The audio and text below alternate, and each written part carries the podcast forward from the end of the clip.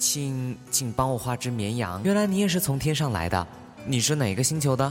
所有的鸡长得都很像，所有的人长得也都很像。如果你驯养了我，我的生命就会充满阳光。也许世界上有五千朵和你一模一样的花，但是只有你是我独一无二的玫瑰。时间会缓和所有的悲伤，当你的悲伤被安抚以后，你就会因为认识过我而感到满足。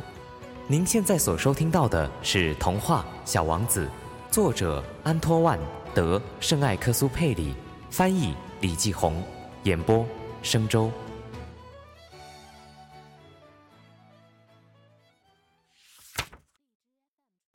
在第五天，我还是要感谢绵羊。我发现了小王子生命中的秘密。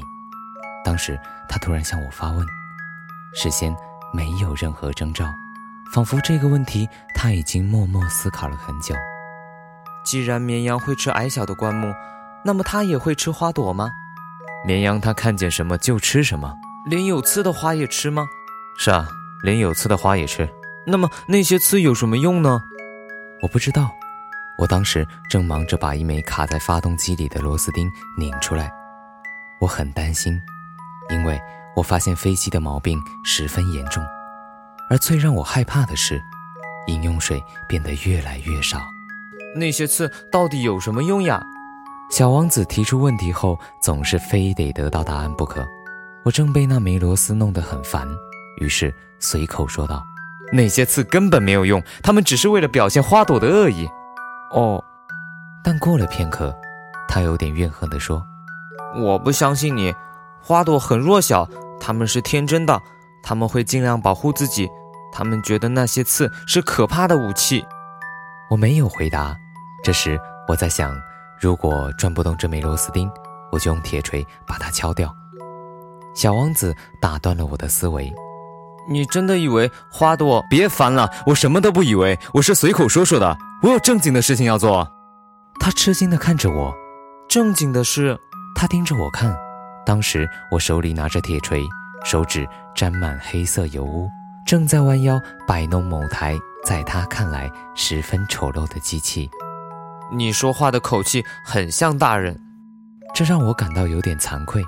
但他不依不饶的接着说：“你混淆了一切，你把什么事情都搞混了。”他真的非常生气，金色的卷发在风中摇动。我知道有颗星球上住着某位红脸先生，他从来没有闻到过花朵的芬芳，他从来没有见过星星，他不爱任何人，除了做加法，他什么事也不做。他成天就像你这样自言自语：“我是个正经人，我是个正经人。”这让他骄傲的膨胀了，但他不是人，他是蘑菇，他是什么？是蘑菇。这时，小王子气得脸色发白。花儿长刺已经有几百万年，绵羊吃花也已经有几百万年。难道试图理解花儿为什么要辛辛苦苦地长出毫无用处的刺，不是正经的事吗？难道绵羊和花儿之间的战争不重要吗？这难道不比那位红脸胖先生的加法更重要和正经吗？假如我本人认识一朵全世界绝无仅有的花，它只出现在我的星球上，但在某天早晨，有只小绵羊无意间随口一咬，就把它毁灭了。我想这也根本不重要吧。他的脸变红了，接着又说：“如果有人爱上一朵花，天上的星星有亿万颗，而这朵花只长在其中一颗上。”这足以让他在仰望夜空时感到很快乐。他会告诉自己，在夜空的某处有我的花。但，如果有绵羊把花吃掉了，对他来说，就等于所有的星星突然熄灭了。这也根本不重要吧？他再也说不下去了，他泣不成声。夜幕已经降临。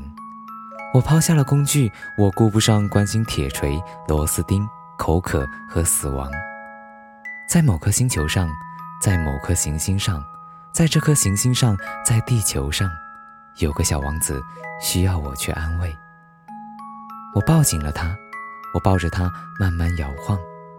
我说：“你爱的那朵花不会有危险的，我会给你的绵羊画上一个嘴套，我会画一道栏杆，让你把你的花围起来。”我，我不知道该说什么。我感到非常的尴尬，我不知道如何才能接近和抵达。这是个神秘的地方，这片眼泪的土地。